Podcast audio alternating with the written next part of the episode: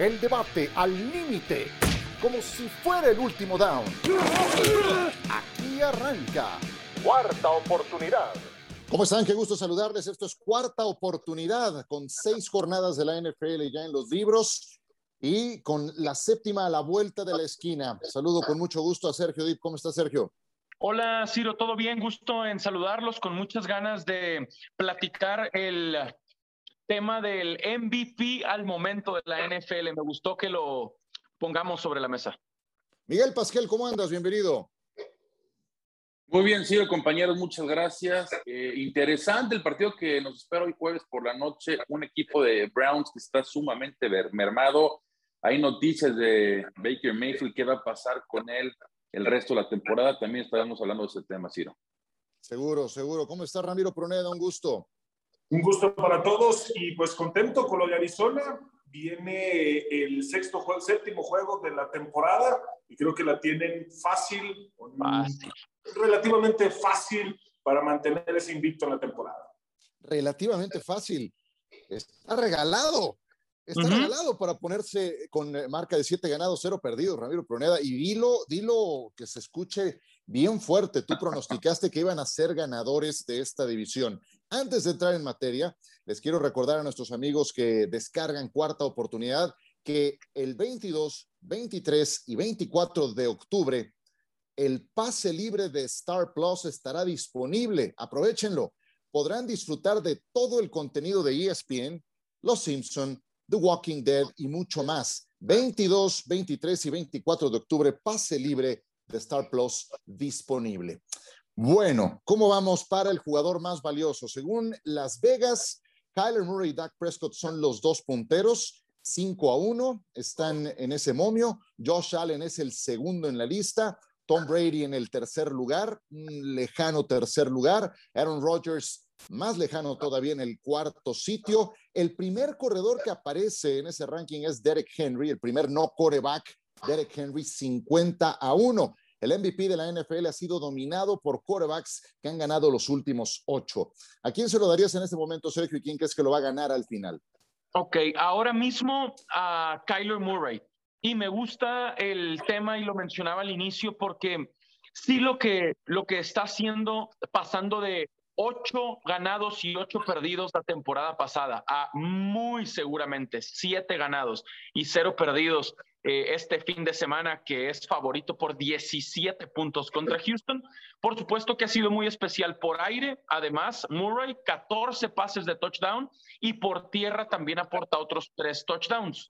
Si hoy es Kyler Murray, creo que al final de la temporada Dak Prescott le puede dar la vuelta, porque ya lo hemos puesto también sobre la mesa, el premio se entrega en base también a la historia, a la conversación, a lo mediático que es el jugador. Y Dak Prescott tiene asegurado el regreso del año ya, pero imagínense lo que puede vender Dak, Dallas, los Cowboys, diciendo no solo es el regreso, sino también el MVP, porque ahí está Prescott también con muy buenos números. ¿Qué dices, Miguel? A ver, lo de Kyler Murray me gusta y mucho. Sin embargo, hay que recordar que hace par de semanas se lesionó, no tan grave para poder salir del juego.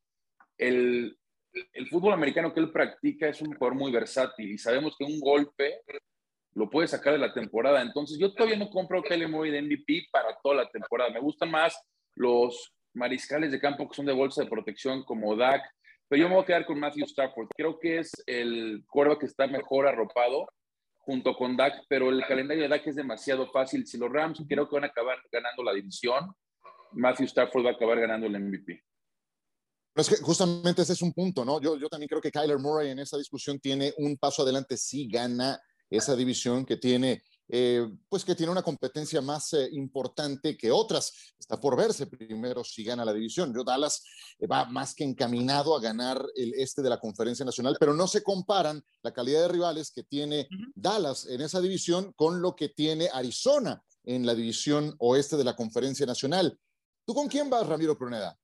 Me gustaría y me encantaría lo de Kylie Murray por, por todo lo que se está significando para el equipo, para el invicto, la manera en que está jugando pero me llama la atención lo que está sucediendo con Lamar Jackson. Otra vez estamos viendo números muy parecidos justo a esa temporada del MVP. Está reaccionando, está resurgiendo dentro de la temporada y se está viendo reflejado en los partidos, en su récord. En específico, todo lo que ha hecho las últimas tres semanas, me encanta lo de Lamar Jackson y no me gustaría descartarlo, pero al final de cuentas me voy a quedar con Kyler Murray por lo de Arizona.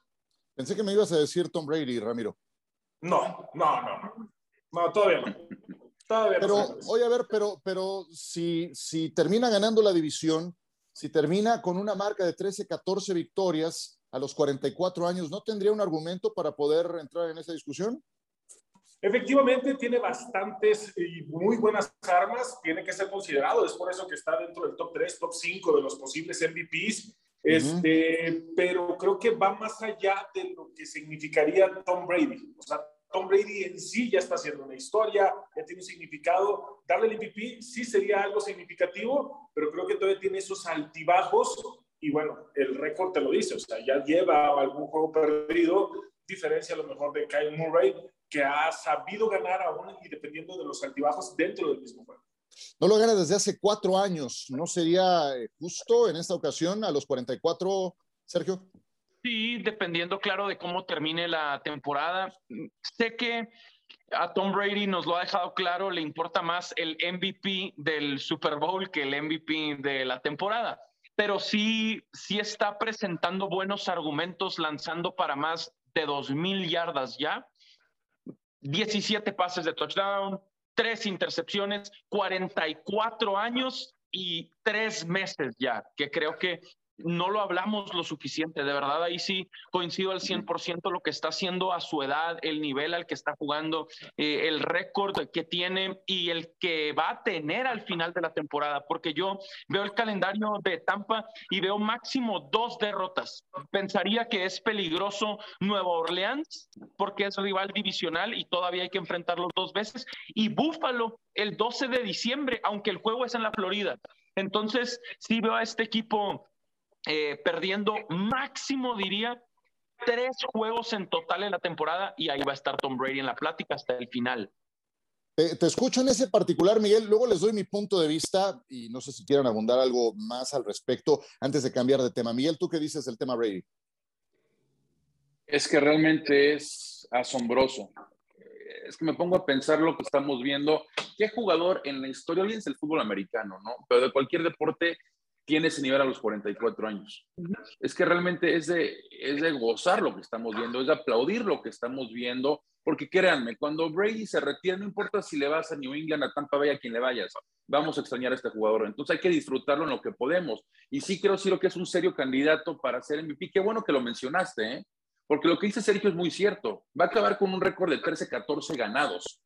Y por supuesto va a estar en la conversación de MVP. También hay que dejar claro la división. Eso creo que es un punto muy importante. Yo creo que va a tener ventaja el que gana el oeste de la conferencia nacional, porque por mucho la división más peleada. Del otro lado tienes a Carolina, que debe ganar Tampa Bay los dos juegos, los dos juegos contra Atlanta. Y sí, Nuevo Orleans a lo mejor pierdes uno, pero fuera de eso, Tom Brady va, va a estar en la conversación. Yo les garantizo que cuando termine la temporada va a ser de los cinco favoritos para ganar el MVP, que lo gane y es otra cosa. Ya el año pasado había lanzado para más yardas aéreas que Patrick Mahomes y más pases de anotación que Aaron Rodgers, el mismo que ganó el MVP. Yo les digo la verdad, yo creo que lo va a ganar Josh Allen. Fue mi apuesta desde el principio y me voy a mantener con Josh Allen. Pero honestamente, a mí hay ciertos nombramientos que me parecen secundarios. Se habla mucho del MVP y hay 10 en la conversación. Ahora ya he visto esta película un montón de veces. En diciembre nos van a quedar dos o tres y al final no va a haber discusión. Pero lo importante son los campeonatos. El que resulte ser MVP va a palidecer junto al ganador del Super Bowl. Se llame como se llame, ¿eh? o sea, se llame Joe Flaco o Trent Dilfer o el que me digan. Siempre creo que ganar el Super Bowl va a ser más importante. Sigo pensando que lo va a ganar Josh Allen y de repente estos nombramientos caen en semejantes resbalones. Cuando me dicen del coach del año, por ejemplo, me pregunta mucho la gente. Cuando me pongo a pensar que dos de los últimos cinco nombramientos de coach del año fueron para Jason Garrett y para Matt Nagy, pues la verdad es que ni me interesa quién le vaya a dar el próximo. Lo importante es lo que ocurra al final y bueno, para eso todavía falta mucho. No sé qué opinen de este tema o si pasamos al siguiente. No, de Se me había olvidado. A mí se me había olvidado que Matt Nagy había sido coach del año. Imagínate. ¿Qué año fue? ¿Qué año Eso fue hace como tres años, hace como tres No, años bueno. cuando, cuando Chicago terminó con 12 ganados y 4 perdidos. Nagy, Garrett, Jason Garrett. Stefanski el último, ¿no? También. Stefanski, sí. Sí. Vamos viendo, vamos viendo. Pero bueno. Bueno, a ver, este siguiente tema me parece muy interesante porque hoy es Arizona el que está como puntero, el último equipo invicto con todas las de la ley. Pude ver ya con más detalle el partido contra Cleveland y entraron muy afilados. Créanme que ni parecía que el equipo de Arizona no tenía a su entrenador en jefe, Cliff Kingsbury, que no nada más es el head coach, es también el que le manda las señales al mariscal de campo, había dado positivo en COVID. Entonces, bueno, ahí están invictos. Pero, ¿qué equipo que tiene marca de cinco ganados y uno perdido podría ser mejor que los invictos Cardinals? Les digo que eh, con esa marca están los Dallas Cowboys, están también los Tampa Bay Buccaneers, está Green Bay, está Baltimore, no sé si ya les había mencionado a Dallas, creo que sí, los. Rams. A ver, ¿a cuál decías, Michael? A ver, es que hay, hay que ver a quién le ha ganado y la forma que le ha ganado. Arizona ya le ganó, sí, ok, Minnesota, lo que ustedes quieran, pero en su momento le ganó a los Rams de visitante y de una manera convincente, ¿eh? por más de 10 puntos de visita. Y ahorita le ganan, sí, su entrenador en jefe eh, a, su, a los Browns, que es un buen equipo, sí, muy mermados, pero también le ganan los Browns de una manera aplastante. Yo creo que son pocos. Yo lo único que te diría que creo que le puede dar pelea ahorita son los Tampa Bay Buccaneers, ¿no? Dallas Tampa no estoy mejor. convencido. Yo Ajá. no sé si mejor, si lo creo que es el equipo que más pelea le puede dar. Cierto, Dallas le dio pelea a Tampa, pero Dallas viene de ganar un equipo de los Patriots que tiene un récord de 2-4 y les costó trabajo sacar el partido. Hay que ver el calendario de Dallas, ha sido sumamente fácil y lo que viene será todavía más, Más fácil. Dallas, como tú lo has dicho, o sea, Dallas va a robar la división y yo lo vengo diciendo, ¿eh? no me extrañaría nada que en la semana 12, 13 Dallas ya haya ganado la división con Sí. cinco juegos por jugar. ¿Me explico? Yo, Yo- yo, hoy en día te diría que Tampa es el equipo ¿Tampa? para mí que más pelea le puede dar a Arizona. Yo diría que los Rams, No. Ramiro, y aquí te quiero escuchar. No, fíjate, los Rams no, ni siquiera Tampa por la defensiva, el desempeño de la defensiva, el daño que le pueden hacer al perímetro con eh, DeAndre Hopkins, el mismo Kirk, eh, lo que puede ser, bueno, ahorita ya en este momento ya no tienen a Max Williams, pero todo lo que representa el ataque ofensivo con Kyle Murray le podría hacer demasiado daño a Tampa Bay y lo hemos visto y lo ha eh, exhibido los mismos vaqueros de Dallas. Lamentablemente, la defensa no estaba jugando como está jugando en este momento. Entonces, quien creo que le puede dar una pelea y le puede ganar serían los vaqueros de Dallas por cómo está jugando la defensiva en este momento. Repito e insisto en esta situación de lo que está haciendo Dan Quinn. Ese es el pilar de lo que en este momento está haciendo que los vaqueros sean una conversación de ser, dejar de ser pretendientes, sino ya un fuerte candidato y contendiente para poder llegar al Super Bowl. Lo de la defensa es increíble. Bueno, ya uno dijo Tampa, yo dije Rams, Ramiro dijo Dallas. Eh, Sergio, Diría que en postemporada Tampa por el factor Tom Brady y la experiencia que tienen ya los Bucaneros como equipo, ganando todos sus juegos de postemporada la temporada anterior de visita y ganando el Super Bowl en su casa. En playoffs, en la nacional, diría Tampa sobre Arizona. Preferiría tomar a Tom Brady que a Kyler Murray, a Bruce Arians, eh, que Kingsbury, etcétera. Pero me gusta mucho lo de Baltimore, que es el único 5 y 1 en la americana, porque sí creo que los Ravens mandaron un mensaje este domingo contra los Chargers. La manera en la que dominaron a Los Ángeles de principio a fin, los limitaron solo a seis puntos, producto de un touchdown y un punto extra fallado. Los Chargers venían de mandar un par de mensajes importantes, quitándole el invicto a los Raiders y ganándole a los Chiefs en Arrowhead. Y de repente Baltimore los hace pedazos y les gana 34 a 6, terminó el partido. Eh, a mí me gusta lo de Baltimore y, y la experiencia también del, del coach Harbaugh y la confianza que le tiene a Lamar Jackson. bueno, todo el mundo mandó una o dos opciones por delante de los Cardinals. Quiere decir que todos pensamos que hay al menos un equipo mejor que Arizona, pese a que se mantiene invicto. No, Sí, no, Yo sí, no, no, no. yo sí. Hoy, no. sí. A ver, cada quien reacciona diferente. El único que le pudiera dar la pelea para poder ganar. Pero en, en sí el récord y veíamos las declaraciones del video donde JJ Watt es, no es suerte, no es de que haya sucedido esto, no es de que el equipo haya fallado. Tal vez podrían ser que son mejores con los equipos a los que se ha enfrentado y el récord te lo está mencionando, la manera en que ha jugado cuando han tenido que ser exigidos. Pero a ver, Ramiro, eso no es el mejor equipo de la liga, brevemente. Sí lo es. Sí, lo es. Eh, eh, Sergio, eso no es el mejor equipo de la liga. No, eh, o sea, el récord está perfecto, 6-0, pero no, no me convence ganarle equipos en ese, en ese récord como Jacksonville, como Minnesota, como Tennessee. Es eso lo que me deja dudas todavía de Arizona y que no los he visto en postemporada. Los quiero ver en playoffs y no los tomaría en playoffs aunque el juego fuera en su estadio. Sí, sí, sí, sí. Mediados de octubre, Miguel Pasquel, ¿son hoy el mejor equipo de la liga, sí o no? Hoy en día sí, pero lo que dice Sergio es muy cierto ya cuando no venga el mes de enero, jugar contra Tom Brady es otra historia. El récord, ahí ya no existe el récord. Por eso, sí, digo, eso, eso cuando llegue. Yo, por ejemplo, les digo, mi, duda con los Cardinals, acuérdense cómo fue la temporada pasada. No le ganaron a Buffalo un partido fantástico con un pase de Kyler Murray maravilloso. ¿Qué ocurrió después de ese partido? Se vinieron abajo, ganaron dos de los últimos siete partidos. Yo los quiero ver en noviembre y en diciembre. Si hoy me dicen que Arizona es el mejor de la NFL, Sí, podría decir que sí.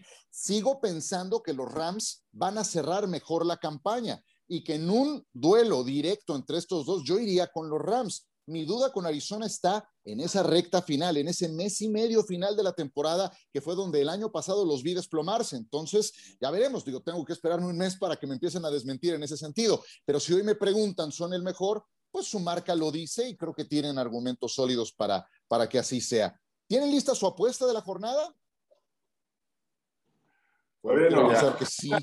Ese, ese, ese, silencio me queda, me queda, me deja con la duda. Pero bueno, de eso y de los principales partidos de la semana 7 hablamos cuando volvamos en una pausa de esta cuarta oportunidad.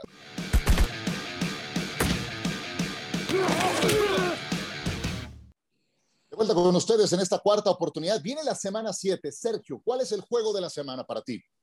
Interesante, Ciro. Yo diría ahora mismo que tengo muchas ganas de que, por ejemplo, sin ser el juego de la semana, pero tanto estamos hablando de Arizona, los equipos buenos que lo demuestren y lo demuestren de forma importante. No estoy diciendo que, que me gusta la línea para apostarla ni nada, ya hablaremos de eso, ahí voy a ir. La apuesta viene después, sí.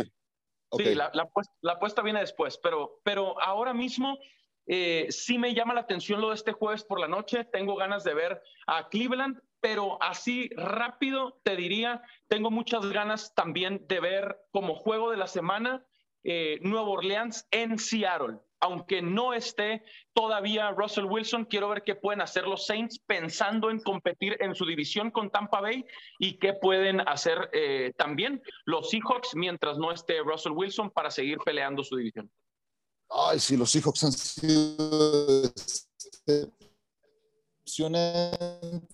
las últimas dos jornadas y estuvieron a punto de ganarle el domingo por la noche anterior, pero tiene muchas bajas y sin Russell Wilson es difícil. Yo la verdad les digo, a mí me interesa mucho ver el Cincinnati contra Baltimore, porque hemos visto a Baltimore, eh, como ya se mencionaba en el bloque anterior, darle, de verdad, sacar de su estadio a patadas a los Chargers, definir en menos de tres cuartos ese partido.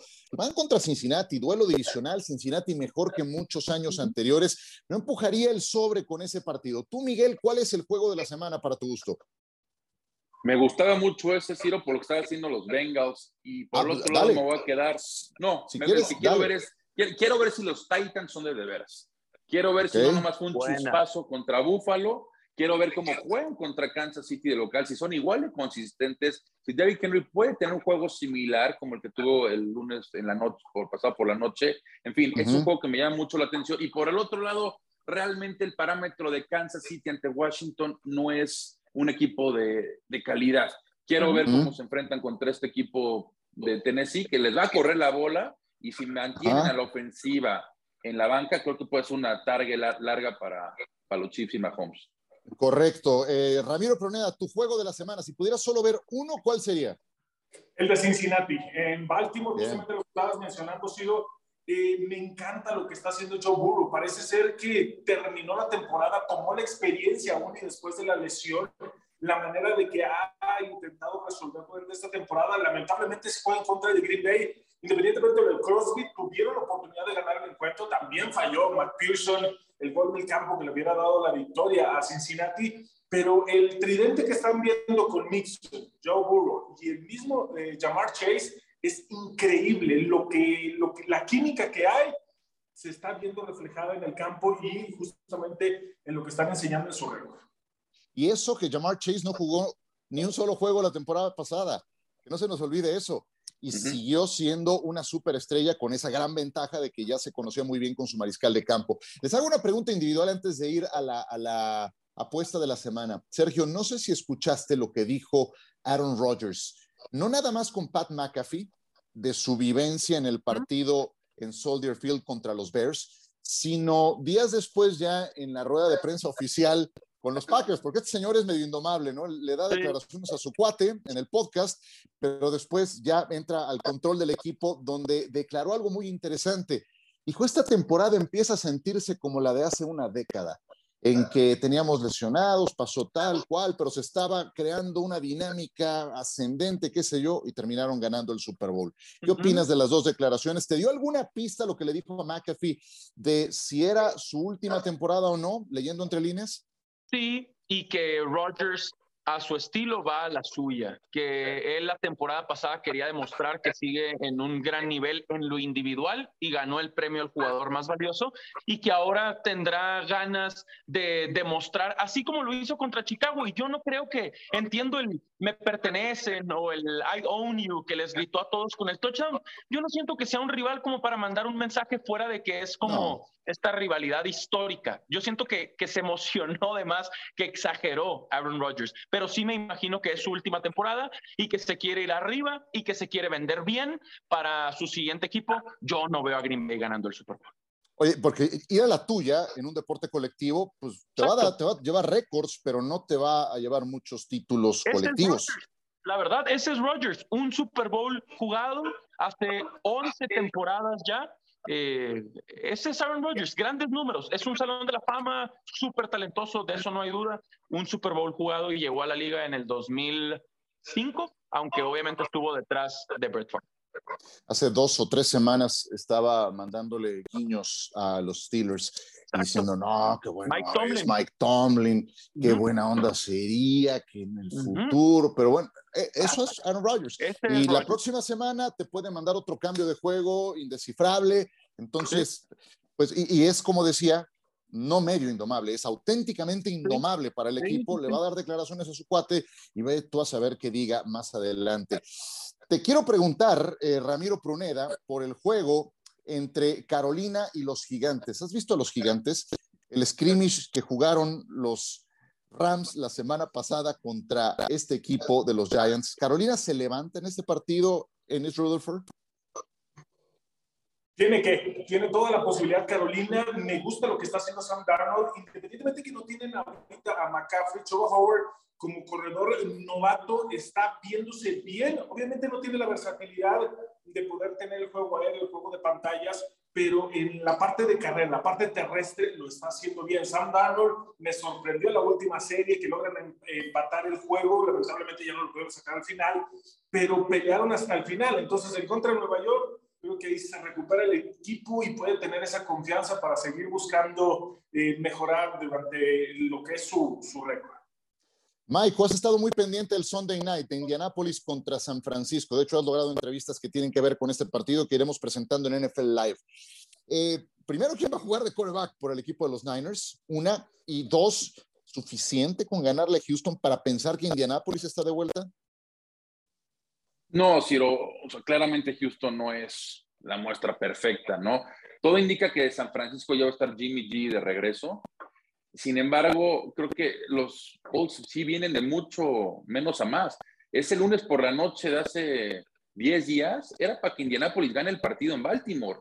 Lo tenían ganado. Simplemente errores, de fallaron un gol de campo, eh, también en tiempo extra tuvieron la, antes de tiempo extra tuvieron la oportunidad de ganar, les convirtieron dos puntos, los dos puntos. En fin, yo creo que Carson Wentz está jugando muy bien. Eh, creo que va a ser un juego muy apretado y al final de cuentas los Niners tienen demasiadas lesiones todavía. ¿no? Sus dos corredores son novatos. Sus dos corredores son novatos. Y el perímetro lo tienen desastrado. También, entonces yo creo que los Niners están buscando la identidad, cuál es la identidad del equipo. Y mientras tanto es algo que Coach ya tiene bien definido. Jonathan Taylor está jugando muy bien, sabemos que tiene una gran línea ofensiva. Eh, la defensiva de, de los Colts es bastante agresiva, con Leonard ahí liderando. En fin, me gusta lo que estoy viendo de los Colts y no me sorprendería absolutamente nada que acaben ganando la división, en una división que es sumamente mediocre. Solamente Tennessee está realmente con 4-2, pero no me extrañaría que Colts la puedan ganar. Sí, los Titans vienen de ganar en Monday Night a los Bills de Buffalo. Fue un partidazo que llevamos para todos ustedes por la pantalla de ESPN. Eh, ojo, nada más antes de ir con su apuesta de la semana. Eh, Jared Goff se volverá a encontrar con los Rams eh, y Matthew Stafford a su vez con Detroit. Em, Detroit estuvo muy cerca de ganarle a los Baltimore Ravens. Necesitaron un gol de campo milagroso de Justin Tucker para sacar adelante ese partido. Detroit ha estado muy cerca de ganar al menos dos o tres partidos, pero es la historia de siempre, con unos Lions que la semana pasada fueron atropellados por los Cincinnati Bengals. Venga, su apuesta de la semana. Eh, ¿Quién quiere comenzar? Sergio, venga, adelante. Claro. Nueva Inglaterra menos siete recibiendo a los Jets de Nueva York. Ya les ganaron en eh, semana 2 en Nueva Jersey 25 a 6. Si les pudieron ganar de visita por 15 puntos, les deberían ganar en casa por más de 7. Voy con Nueva Inglaterra. Nueva Inglaterra. Miguel Pasquel, que es de todos quien lleva mejor marca en esto. Tienes buen ojo para estas cosas, Michael. Danos por ahí una, pepita de oro, un nugget para, para el fin de semana? Mira que eh, por más que he tratado de ser porrista, por decirlo así, de Jalen Hurts, que me, gustaba cuando salió de colegial, creo que ya las defensivas saben cómo jugarle, la precisión es bastante malita, digamos, no me gusta lo que estoy viendo de esa ofensiva, ya perdieron a Zach Ertz, van a Las Vegas a jugar contra los Raiders, donde los Raiders son el favorito por tres puntos, vimos una buena actuación de los Raiders en Denver. Y después de todo lo que esta extra cancha que había pasado con Gruden, pensé que se les iba a caer el cielo. Por lo menos demostraron lo contrario en Denver. Me gustan los Raiders, menos tres en casa contra los Eagles. Sí, eh, corre muy poco el balón Filadelfia. Depende mucho de lo que haga Hertz con su brazo, que no es mucho, pero lo que puede hacer dentro de la zona roja, y ahí es donde se convierte en un jugador interesante. Te lo digo porque me ha dado muchos puntos en fantasy, gracias a él. Y a mí Miles Sanders, Miles Sanders ya lo, ya lo tiré, no me sirve de nada. A mí tampoco, yo lo tenía justamente, exactamente me pasó. Ramiro Proneda, tu apuesta de la semana. Hay que levantarse, Ramiro. Hay que levantarse. Y hay que desmutearse también. también. Exactamente. Sí. Proneda. Perdón, perdón, estaba en silencio, disculpe. Eh, justamente Cincinnati, Cincinnati, este encuentro, porque no se va a cubrir la línea. De hecho, tienen 6.5 eh, eh, puntos a favor. Creo que la diferencia, aunque vayan a perder el encuentro, creo que va a ser por tres puntos. La diferencia de un gol de campo, muy similar a lo que sucedió con Green Bay. Entonces, creo que ahí debe ser con Cincinnati por lo que está enseñando a la ofensiva, pero lo mismo que va a suceder con Baltimore, que se enfrenta también a una muy buena defensa. Correcto. Yo le voy a eh, dar el voto de confianza a Tennessee. Yo sé que eh, no siempre eh, eres capaz de replicar una gran actuación después de un partido estelar como lo fue Monday Night Football. Tienen una gran base en Derek Henry, que logró tres anotaciones por la vía terrestre. Kansas City no tiene una buena defensiva. Tennessee más cinco y medio, además jugando en Nashville. Yo sé que los Chiefs tienen una ofensiva explosiva, etcétera, etcétera pero también ha sido errática en lo que va de esta temporada. Entonces, Tennessee más cinco y medio, me gusta, me gusta el colchón además, pensando en que serán locales. Pues eh, con esa nos despedimos. No sé si tengan algo más que decir antes de un anuncio de cierre, Sergio. No, listo, solo que nos descansan varios equipos importantes esta semana, populares como, como Dallas, como los Chargers que vienen compitiendo, los vamos a extrañar, pero ya volverán. Sí, yo tuve que hacer maromas, Miguel Pasquel, con mi fantasy. Medio equipo me, descansa esta jornada. Eh, suele pasar, Ciro. Y ahí es cuando viene la estrategia. ¿A cuántos vas a tirar? Y si los vas a tirar el que menos te convenga. En fin, esto de las semanas de descanso sí es, es, es difícil, ¿no? Asumirlo. Y sobre todo, o hay muchas veces que dices, de plano voy a perder esta semana porque no quiero tirar a mis dos jugadores o estos tres jugadores. Entonces dicen, como dicen, el famoso take your losses acepta la derrota la semana y listo. Correcto. Ramiro Proneda, muchas gracias. Un abrazo para todos. Nos vemos el próximo jueves. Y nos escuchamos en la noche, querido Ramiro. Gracias a todos. Nos vamos, no sin antes recordarles que les tenemos una gran promoción. El pase libre de Star Plus, 22, 23 y 24 de octubre, estará disponible y ahí podrán disfrutar de todo el contenido de ESPN, Los Simpsons, The Walking Dead y mucho más. 22, 23 y 24 de octubre, pase libre de Star Plus. Además, para que puedan manipular, conocer esta aplicación y verán lo sencillo, lo completo que es Star Plus. Gracias por su compañía y hasta la próxima el debate al límite, como si fuera el último down. Gracias por escuchar. Cuarta oportunidad.